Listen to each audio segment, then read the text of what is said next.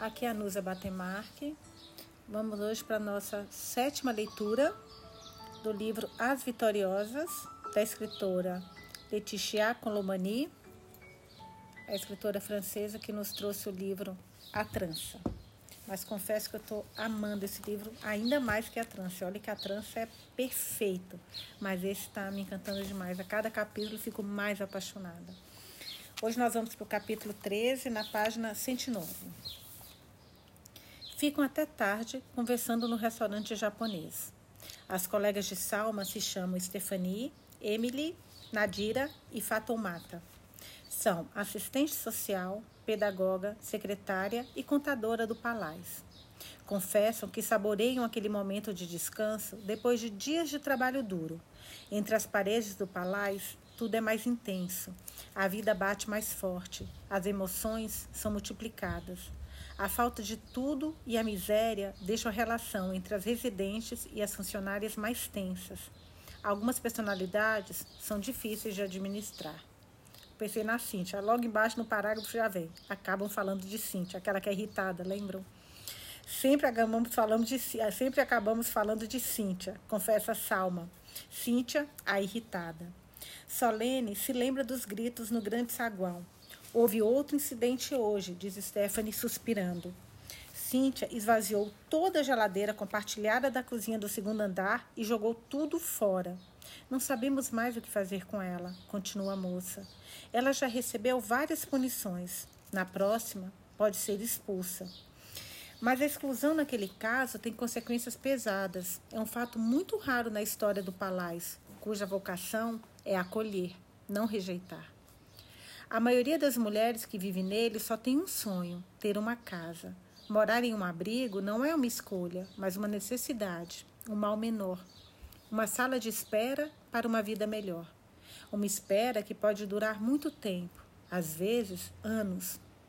No entanto, algumas têm dificuldade de se desapegar do palais. Por exemplo, após oito anos de batalhas administrativas, uma residente finalmente conseguiu o apartamento pelo qual esperava. Mas desde que foi para lá, ela volta ao abrigo todos os dias. Nossa, que legal. No bairro novo, ela não conhece ninguém. Sente-se sozinha e entediada. Ali, diz ela, sempre tem alguém para conversar. E além disso, tem as aulas, as atividades, as funcionárias, tem gente, tem vida. Salma é testemunha disso. Morou por muito tempo no Palais antes de ser contratada como recepcionista. Chegou à instituição ainda criança, com a mãe, fugindo da guerra no Afeganistão. Ainda se lembra do dia em que entrou no abrigo pela primeira vez. Ela se aproximou do grande piano de cauda, fascinada. Nunca tinha visto aquele instrumento. Estendeu a mão e apertou uma tecla. Um som forte ecoou por toda a sala. Na mesma hora, a mãe pediu que ela parasse mas a diretora lhe disse, usando as poucas palavras em pastó que havia aprendido: Deixe, ela pode tocar. E acrescentou: Esta é a casa de vocês agora. Caraca. E hoje se tornou a recepcionista do, do abrigo. Que sensacional. A menina acabou crescendo entre o piano de cauda e a kitnet designada a elas. Quando chegaram, nem Salma nem a mãe falavam francês. Para aprender a ler, a criança tentava decifrar as placas dos quartos do seu andar. Em cada porta está escrito o nome de um fundador ou uma citação. Salma acabou decorando todas. Também guardou o nome de ruas dadas aos corredores para que se localizassem. O Palais se tornou seu parque de diversões e sua casa, um campo de exploração incrível. Ela menciona com carinho Sorrá, a faxineira para quem corria sempre que a mãe lhe dava broncas. Sorrá sempre a consolava com algumas goribas que tirava da blusa, bolachas amanteigadas que Salma adorava. Ela se lembra das tatuagens de rena que decoravam sua testa, seu queixo e suas mãos, e que, segundo Sorrá, a protegiam de maus olhados. A mulher ainda trabalha no Palais. Com 40 anos de serviço, é a funcionária mais antiga da instituição e conhece todo mundo. Sorra é basicamente a memória do abrigo. Ouve confidências de todas, fala pouco, mas sabe escutar. Diz que, com todas as lágrimas que viu correr, poderia encher uma piscina. Ela também é chamada para resolver conflitos. Zorra nunca toma partido, mas é sensata e prudente. Ao entrar em contato com ela, mesmo as mais cabeças duras acabam se acertando. Dali a alguns meses vai se aposentar. Com sua partida, uma página da história do palácio será virada e um pouco da infância de Salma também se perderá. Em árabe, Salma significa inteira, em boa saúde. Ela diz ter orgulho daquele nome e conta como, em seu país, as mulheres são despojadas de identidade. Aliás, hoje, não sei se vocês viram na televisão, está passando que agora as afegãs estão proibidas até de frequentar parque de diversões com as crianças, gente. O Talibã já proibiu. É chocante. Isso porque eles entraram no país falando que dessa vez ia ser diferente. Lógico que não seria, né? Bom, voltando para a leitura. Na sociedade afegã, pessoas estranhas à família não têm o direito de conhecer o nome das mulheres. Elas devem ser chamadas pelo nome do homem. São a mulher de, a filha de, a irmã de. Em caso de dúvida, são chamadas de tia. As afegãs não têm vida própria no espaço público. E essa tradição persiste especialmente no interior, onde vivem três quartos da população. Em todos os cantos, as mulheres lutam para ter identidade reconhecida, exigem seu direito de existir. Ali, Salma não é filha nem irmã de ninguém, é apenas ela, Salma. Alguém que se mantém de pé sozinha, e isso a deixa feliz. Ela se sente grata pelo país que a adotou. Depois de 10 anos morando no Salais, Salma tem um status diferente. Agora ela é funcionária. Assistente par é o termo oficial, como são chamadas as pessoas iguais a ela. Segundo as palavras da diretora, Salma tem um conhecimento experiencial, entre aspas, um conhecimento experiencial. Uma expressão complicada para dizer que ela entende os tormentos da imigração, a precariedade e a perda de raízes. Sua experiência tem valor, disse a diretora, e aquela ideia surpreendeu Salma. Ela propôs que a moça fizesse uma formação, ao final da qual ela assinou um contrato, o primeiro da sua vida. Ai, eu me emociono, sabia? Lendo meu olho d'água, gente, juro por Deus, eu me emociono com isso. Como é bom que existam tantas pessoas boas assim ainda. Olha a chance que essa garota teve, que coisa linda. Hoje, Salma não mora mais no palácio. Ela tem um apartamento, um emprego e um salário. Tem consciência da chance que ganhou. Faz parte de um mundo invejado. O mundo das pessoas que trabalham, ou seja, que são úteis, necessárias para o bom funcionamento da sociedade. Conta que é difícil sentir o que, dizer o que sente quando se senta atrás do balcão de fórmica da recepção. Ele é igual ao que era quando ela chegou ali. O saguão não mudou muito, Contém a programação das atividades e as poltronas dedica dedicadas às recém-chegadas. Ela se vê sentada ao lado da mãe, 20 anos antes, com apenas a mala que tinham conseguido salvar durante a travessia. Uma viagem que havia durado meses. Estavam exaustas. Agora é ela quem mantém um alto nível, ela quem cuida das chegadas e das partidas. Acolhe, orienta, escuta. Como foi a. Ai, que lindo isso como foi acolhida, orientada e escutada.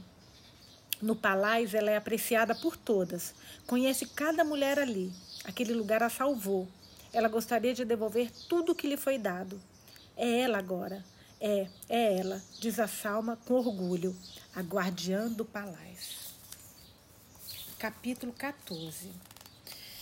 Nossa, meu olho fica cheio de água, juro por Deus, gente. É só secar aqui, porque aí eu não consigo ler só um pouquinho. Eu fico muito emocionada com essas coisas. Nossa Senhora.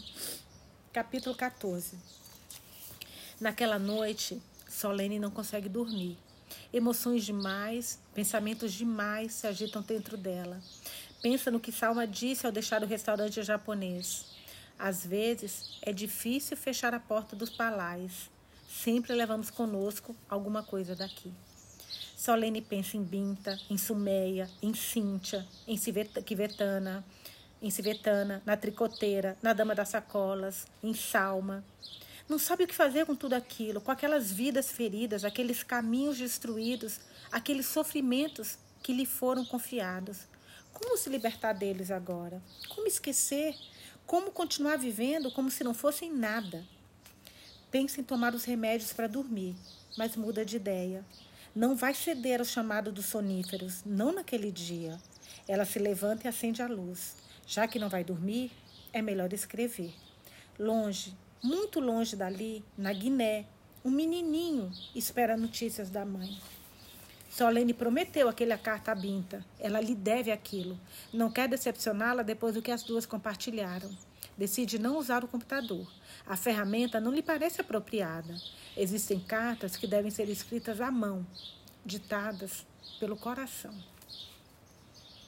É sem dúvida a tarefa mais difícil que já, foi, já lhe foi confiada. Até ali, ela não havia entendido, mais, entendido o sentido mais profundo da sua missão, escriba. Apenas agora a compreensão a atinge. Emprestar sua pluma, sua mão, suas palavras a quem precisa, como um traficante que distribui sem julgar. Um traficante. É isso que ela é. Binta foi levada para longe da Guiné. É dever de Solene levá-la de volta ao país que deixou, devolvê-la a seu filho por meio de algumas palavras. E em algumas gramas de papel, ao volume de uma vida. É pesado e leve ao mesmo tempo. Não é pouca coisa, pensa Solene, ser responsável por aquela tarefa. Pensa na confiança que Binta depositou nela ao contar sua história. Solene tem que ser digna dela. Não sabe como, mas vai desempenhar aquela função com toda a sinceridade, toda a inteligência e sensibilidade que a natureza lhe deu. Vai encontrar as palavras, mesmo que tenha que trabalhar a noite toda. Ela se lança sobre o papel como um mergulhador do alto de um rochedo. Escreve, rasura, risca, retoma. Não sabe como falar com uma criança de oito anos. Uma, tem uma falta de cruel de experiência com isso. Estou imaginando aqui, gente, oito anos, eu não sabia que ele era tão pequeno, meu Deus do céu. Tende a imaginar Calidu, deduzir os traços do seu rosto a partir da sua mãe e da sua irmã caçula. De repente ela o vê, ele está ali. Ao seu lado, Solene sussurra palavras no ouvido dele, bem baixinho. Diz que a mãe o ama, que ele é seu tesouro, seu orgulho. Que eles vão. Ai, meu Deus, peraí, preciso me emocionar aqui demais, preciso relaxar. Calma, Vanusa. Respira, respira que eles vão se reencontrar um dia, ela promete. Conta sua história a ele, a história que ainda não acabou, e afirma que eles vão continuar se correspondendo, que ficarão, juntos à distância, ele na Guiné e ela em Paris. Diz que está bem, e Sumeia também, que estão seguros ali. Diz que pensa nele todos os dias, todas as horas, todas as noites, que o imagina tornando-se grande, forte e bonito, que sente falta de estar ao lado dele, mas que está ali, sempre, com ele em pensamento, sempre, bem perto. Enquanto escreve, um estranho fenômeno acontece. Solene se torna Binta. Ela se torna Calidu, como se daquela carta ela fosse tanto remetente quanto destinatário, misturados. É uma sensação estranha que Solene não conhece, a de ser dominada pela vida dos outros, invadida, habitada. Não é ela quem segura a caneta. Parece que alguém está debruçado sobre seu ombro, sussurrando o conteúdo da carta. As frases, frases correm límpidas, evidentes, se sucedem e se encadeiam com rapidez impressionante. As palavras são ditadas a ela por uma musa invisível, uma entidade superior. Solene nunca foi à África, nunca foi mutilada, nunca viveu a concepção nem a dor de abandonar um ser que carregou e criou nem atravessou o Mali, nem a Argélia. Nunca se escondeu no porão de um cargueiro com a filha encolhida junto ao corpo, sem comer, sem beber nada, por dias e noites seguidas. Não conhece o desespero, a angústia do estômago embrulhar com a possibilidade de ser descoberta, mandada de volta. Ela desconhece o medo de morrer afogada na escuridão, no fundo daquelas águas geladas que viram morrer tantos outros antes dela. Não viveu nada daquilo, daquela viagem que é uma luta, daquela vida em forma de sobrevivência. Mas as palavras surgem. Impõem-se a ela como se a voz de Binta se misturasse à sua. É um canto estranho, uma imposição em forma de ditado, uma transfusão de almas em que Solene tanto dá quanto recebe. O dia já está nascendo. Pela janela surgem os primeiros raios da manhã, colorindo o céu e os telhados. A carta está pronta. Nasceu sozinha, uma biogênese de papel. Solene se sente cheia e ao mesmo tempo vazia. A carta tem dez páginas. Uma carta rio, cuja fonte surge em Paris para se lançar na Baía de Sangareia, perto de Conacre, onde mora a família de Binta. Dez páginas para o amor de uma mãe. Ao menos isso era necessário, pensa Solene, adormecendo aquela manhã. Ao menos isso. Para Binta. Pelo nosso cronograma, gente, eu acabei a leitura de hoje. Então, quem estiver seguindo o cronograma é, da nossa da leitura coletiva, eu leio dois capítulos por dia. Hoje acabaram essas duas leituras, porém são só nove páginas. Ficou, foram só 15 minutos. Se vocês me derem a liberdade, eu vou ler, aproveitar e ler mais dois capítulos. Se der, acho que dá.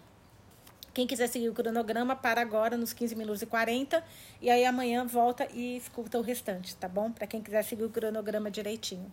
Para quem quiser acompanhar esses outros dois capítulos, vamos agora para o capítulo 15, na página 119. Paris, 1925. Sentado diante de uma xícara de café, Albin analisou o artigo publicado em 28 de novembro, no jornal que Blanche lhe havia entregado. Leu as frases em voz alta. Abre aspas. Um imóvel imenso, situado em plena Paris, na esquina da rua Weidberg, com 743, 743 quartos, está abandonado há mais de cinco anos, enquanto a crise de habitação assola a capital de forma intensa. Ele pertence à Fundação Lebaldi, que o construiu pouco antes da guerra para ser usado como hotel para homens solteiros. A prefeitura pensou em adquiri-lo, mas teve de desistir por causa do preço pedido e do alto, do alto valor a investir na reforma. Outros projetos também nasceram de outros setores da prefeitura de Paris, mas nenhum foi realizado. Fecha aspas. Impaciente, Blanche tomou o jornal das mãos dele e continuou animada abre aspas, 743 quartos, todos com janelas, divididos entre cinco andares, com um grande saguão de entrada, entrada, uma recepção espetacular, lavabos, banheiros completos, cozinhas enormes, bem arrumados. Desde o fechamento, o local chegou a abrigar o escritório do Ministério das Pensões, mas hoje está vazio. Fecha aspas. Ela ergueu os olhos para Albin. Ele conhecia aquela expressão no olhar dela. Sabia exatamente as palavras que Blanche diria. Vista-se, vamos sair. Mas Albin não se mexeu. Blanche tossia. Estava exausta por causa da ronda noturna. Não havia dormido. Ele não ia deixá-la sair naquele estado, não daquela vez. Entendendo que precisava vencer a resistência do marido, Blanche se sentou ao lado dele e contou a noite que tivera. A jovem mãe, o recém-nascido no frio, as palavras da pedinte, explicou a sensação de desânimo que a havia dominado com aquele artigo, ela havia recuperado. Desculpa, gente, perdi a página. É, desculpa, eu me perdi aqui. Com aquele, eu estava olhando uma outra coisa. Fui olhar aqui, a, a, marcar a página e acabei me perdendo. Me perdoem. Com aquele artigo, ele, ela havia recuperado tudo: a fé, a coragem, a energia. O vendedor dos jornais não tinha estado por ali por acaso. Lembra que eu falei, gente? A corrente da generosidade, a corrente da bondade, a corrente da a corrente do bem como atrai coisas boas. Ele fora um sinal do destino. Blanche tinha fé correndo nas veias. Aquele artigo no jornal era um chamado, uma convocação do céu, uma missão que Deus lhe confiava. Um hotel vazio em Paris. Blanche tinha os olhos ardentes de febre, mas se mantinha de pé, reta, diante de Albin. Era preciso comprar aquele imóvel e abrigar todas as mulheres sem teto de Paris nele. O marido a encarou inquieto. A febre estava fazendo a esposa delirar. Comprar aquele imóvel valia milhões. O resto do artigo confirmava isso. O subsecretário de Estado do Correio gostaria de instalar a sede da instituição ali, mas o preço o fez desanimar. Nem a prefeitura de Paris tinha dinheiro para pagar. Como poderiam? Blanche se irritou. São milhões. E daí?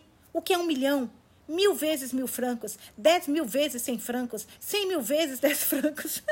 Se for preciso ir procurar dez francos cem mil vezes, é isso que eu vou fazer. Caraca, gente, que mulher! Que mulher! Meu Deus! Albin sabia que ela estava falando a verdade. Blanche era um tanque de guerra. Quando colocava uma ideia na cabeça, nada podia pará-la. Já tinham lutado várias batalhas e não tinham sido pequenas. A opinião pública finalmente começava a levá-los a sério. Tinha parado de considerar o exército uma seita inglesa ridícula. Os detritos, jo detritos jogados nele no início, eram, neles no início eram apenas lembranças obscuras. A hostilidade transformara-se em curiosidade. Uma era de movimento havia começado. Políticos e homens em altos cargos públicos queriam ajudar as iniciativas deles. Com perseverança, os Peyron haviam conquistado Paris. Paris, a indomável, acabara cedendo depois de tantas investidas. Mas Blanche não se satisfazia com aquelas vitórias sobre a fome e o frio. Não é o suficiente, dizia ela. Nunca é o suficiente. Uma ação devia suceder à outra, como pedaladas em uma bicicleta. O sofrimento acaba? Não. É por isso que não podemos parar. Faltava um lugar para as mulheres, explicou ela, um lugar reservado exclusivamente para elas. O refúgio de La Fontaine-Arroy não era grande o bastante. Eles eram milhares, elas eram milhares, sem teto nem abrigo. Isso apenas na cidade, apenas na cidade de Paris. Todas eram candidatas a agressões, à prostituição. No início do século, o historiador Georges Picot já tentava alertar a opinião pública para o assunto. Há mil camas honestas para cem mil mulheres abandonadas, clamava ele. Desde então, nada mudara. Nós vamos acertar essa situação? Nós vamos aceitar essa situação? Perguntou Blanche. Aquele bebê na neve é nosso filho. Todas as crianças. Caraca, gente, que mulher, minha Nossa Senhora Aparecida. Que orgulho esses filhos ter uma mãe dessa. Jesus Cristo. Aquele bebê na neve é nosso filho. Todas as crianças são. Se quisermos protegê-los, temos de ajudar, temos de ajudar as mulheres que dão vida a eles. Essa é a grande prioridade. Albin conhecia a realidade que ela descrevia. Tinha visto aquelas mulheres e seus filhos reduzidos à miséria em avenidas varridas pelo vento. Conhecia o desespero, a fome das mães que caminhavam pela cidade, o estômago vazio depois de ceder o único pedaço de pão que tinham para os filhos. Naquela crise interminável de habitação que assolava o país, as mulheres não eram poupadas. Estavam na linha da frente, de frente, eram as primeiras a serem sacrificadas. Comprar aquele hotel era uma loucura. Blanche sabia disso, mas não seria a primeira maluquice dos Peyron. Não era a iniciativa em si que assustava Albin, e sim a saúde de Blanche. Ela sofria de uma infecção pulmonar que vinha piorando, além de um princípio de surdez e crises de enxaqueca incapacitantes. Sentia dor nos dentes, nos ossos. O ciático a deixava de cama regularmente. Uma vida inteira de luta salvacionista, na lama e no frio, deixara suas marcas. Blanche não reclamava. Tinha a elegância de sofrer em silêncio. Ai, gente, eu não tenho elegância de sofrer em silêncio, não. Quando eu tô com dor, mas sinceramente, olha, eu vou te falar uma coisa, eu sou uma pessoa bem deselegante, eu saio contando para todo mundo. Inclusive, gente, meu dente tá me incomodando. Não sei se eu comentei com vocês, mas tá. Hoje mesmo eu já falei com meu marido para a 15 vez. Essa coisa de sofrer em silêncio, essa elegância, eu não tenho. Ai, Blanche, mas você é perfeita. Até nisso essa mulher é perfeita, gente. Quando anos depois o Dr. Revier lhe anunciara, ah, quando anos depois o Dr. Revier lhe anunciaria abalado um câncer generalizado, ela não contaria nada a ninguém, manteria aquilo em segredo e continuaria a lutar sem fazer barulho, como sempre se comportara. Que mulher, Jesus! Mas naquele momento, ela estava de pé na cozinha, dispensando todas as objeções de Albin. Lembrou do compromisso que tinha que haviam assumido o voto em comum de fazer do exército uma, abre aspas, grande rede de salvação, cuja malha seria fina o, seria fina o suficiente para que ninguém escapasse. Fecha aspas. A malha ainda era frouxa demais, sussurrou ela. Estava deixando mulher e bebês passarem. Albin acabou cedendo. Em troca de uma enésima promessa de procurar um médico, Blanche obteve o consentimento dele. Certo, visitariam o tal hotel naquele dia. Chegaram à margem direita do Sena de bonde, subiram a rua Weiderbé a pé e pararam na esquina com a rua de Charonnet. Blanche ergueu os olhos na direção do enorme prédio que dominava o cruzamento.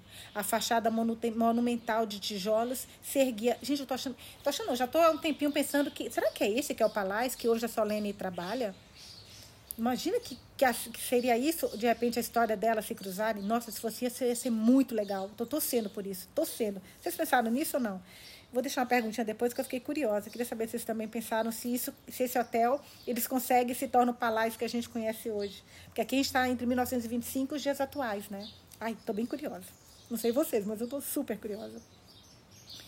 Blanche ergueu os olhos na direção do enorme prédio que dominava o cruzamento.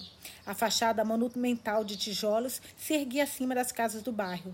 Parecia uma fortaleza, uma cidadela. Os dois subiram a escada que levava à porta principal, onde os aguardava um representante da Fundação Lebaldi. Quando Albin havia telefonado uma hora antes, a pessoa que atendera ficara surpresa. Fazia meses que ninguém se interessava pelo prédio, considerado caro e grande demais. Um funcionário fora mandado na hora para realizar a visita. Após o representante, os peirões entraram no saguão. Blanche ficou encantada com a claridade do lugar. Dotado de uma clarabóia zenital, era vasto e iluminado. Um céu azul tinha surgido após as nuvens fofas da véspera. Raios de sol vinham salpicar o piso sobre os pés deles. De fora não se ouvia barulho algum, como se o restante do mundo tivesse desaparecido. Blanche foi tomada por uma sensação de serenidade. Sentiu que podia passar a vida ali, naquele saguão, banhado pelo silêncio, uma vida inteira rezando. O representante parecia com pressa para começar a visita. Ele o fez atravessar salas de reunião, um salão de chá e uma biblioteca. Blanche observou o revestimento das paredes, os pisos de mosaico que complementavam as paredes e os tetos. Todos os cômodos continham janelas largas. Tudo era decorado com bom gosto. Acabaram em um imenso salão de festas, que podia receber quase 600 pessoas sentadas, explicou o representante, e mil de pé. Blanche ficou encantada. Ela se pegou imaginando o que aquele espaço poderia acolher: um restaurante popular, aberto aos mais pobres e aos moradores do bairro, uma cantina gigantesca para receber os desfavorecidos. O lugar também poderia ser usado para organizar festas de Natal, uma comemoração para o qual seriam convidados todos aqueles que não tinham como festejar. O representante os conduziu até uma grande escada que levava aos outros andares. Centenas de quartos se sucediam ao longo dos corredores intermináveis, em torno de dois pátios internos, um verdadeiro labirinto, pensou Blanche. Seria necessário dar nome aos corredores para que as pessoas se localizassem. O prédio era uma cidade, uma cidade no meio de Paris. Por fim, chegaram ao telhado, transformado em terraço. Blanche perdeu o fôlego diante da vista. Do alto, avistaram o traçado das avenidas, as estações de trem, as igrejas, os monumentos. Paris se estendia diante dos seus olhos, como um mapa aberto. Imersa no, capital, no espetáculo da capital a seus pés, Blanche apenas prestava uma atenção distraída às explicações do representante, que havia começado a contar a história da construção erguido em 1912 pela Fundação Lebaudy, cuja vocação era garantir alojamento decente para trabalhadores pobres e operários, o hotel tinha sido esvaziado em 1914, na época do alistamento. Foi então transformado em hospital de guerra e voltaram a receber seus antigos pensionários, pensionários então feridos e à beira da morte. Blanche estava distante, perdida em pensamentos. Aquele lugar era incrível, mas caro demais. A reforma custaria tanto quanto a compra do prédio. Ao todo, seria necessário engariar 7 milhões de francos. O exército não tinha esse dinheiro. O problema é que o hotel era o local perfeito para dar vida a seu projeto. Como realizar aquela façanha? Blanche estava dividida, oscilava entre o entusiasmo e a dúvida. A visita ia terminar. O representante conclui seu discurso. Levando-os até a saída, explicou que o edifício tinha sido construído no terreno de um antigo convento das Irmãs da Santa Cruz, freiras dominicanas contemplativas, responsáveis pela educação de meninas. A ordem havia sido dissolvida no início do século. As religiosas foram expulsas e o convento fechado por causa da aplicação da lei que proibia o ensino congregacional. Congregacional, desculpa, gente. As construções haviam sido todas demolidas. Além do monastério, o terreno continha uma capela, uma horta e um cemitério. Blanche voltou a presente. Uma imagem veio à sua cabeça. De repente, ela já viu, as viu. Aquelas mulheres que vivem em comunidade, aquelas irmãs expulsas, afastadas. Elas estavam ali diante dela, rezando no fundo da sua cela, sob os arcos da capela, no meio da horta estavam ali, enterradas sobre o pés deles, sobre as fundações dos hotéis do hotel que visitavam naquele dia. Sua alma e seu espírito assombravam aquelas paredes. Cada pedra ecoava com as vozes delas. Blanche podia senti-las, ouvi-las. Estavam ali. No mesmo instante, suas dúvidas desapareceram.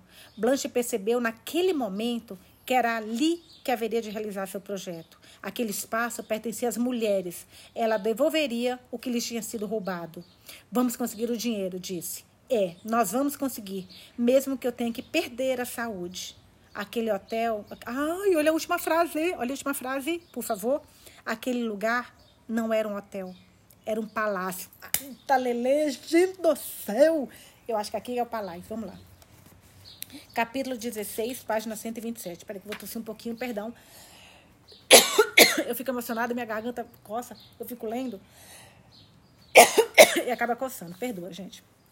Vamos lá, capítulo 16, página 127. Paris, hoje. Binta, escuta.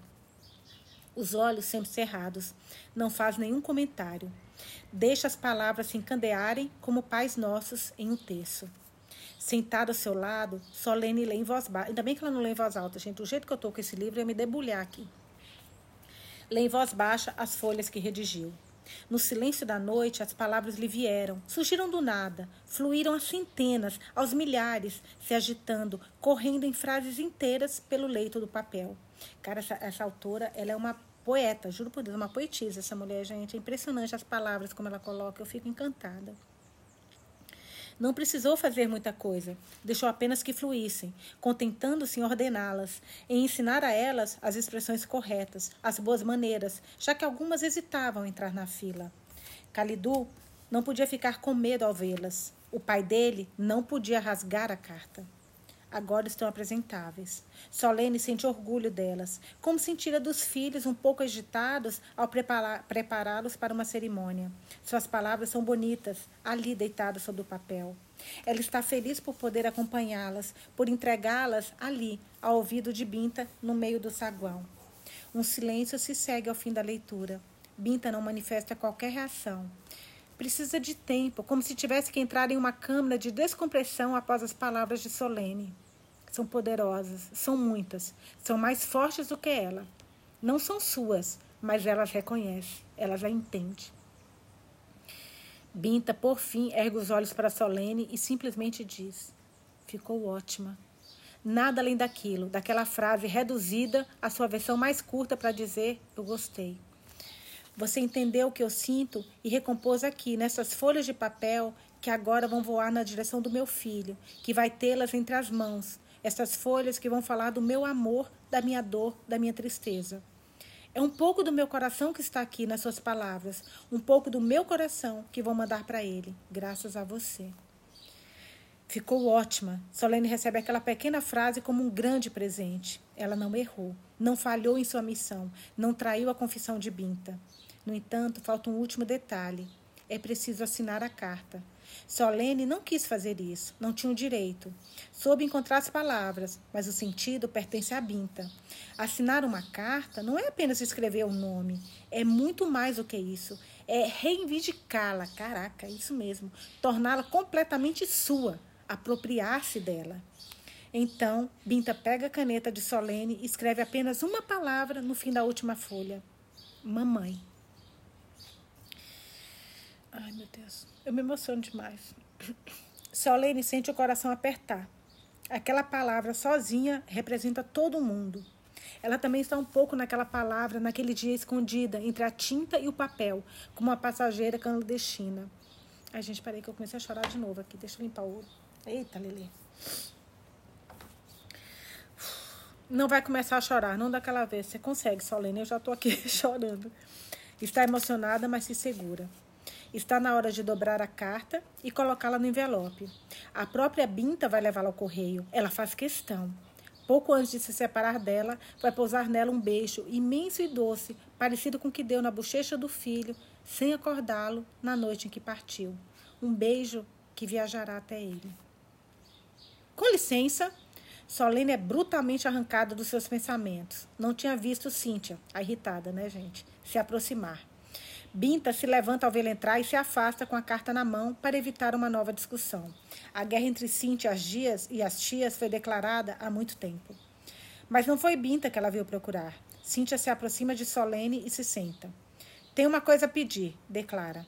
Não é uma carta. Bom, não é uma carta de verdade. É a primeira vez que Solene é oficialmente, oficialmente apresentada a Cíntia. Ela preferiria que Binta tivesse ficado a seu lado. Aquela moça assusta. Tem um jeito de falar, de se dirigir aos outros, que soa como um insulto, um xingamento. Parece uma panela de pressão, pronta a explodir.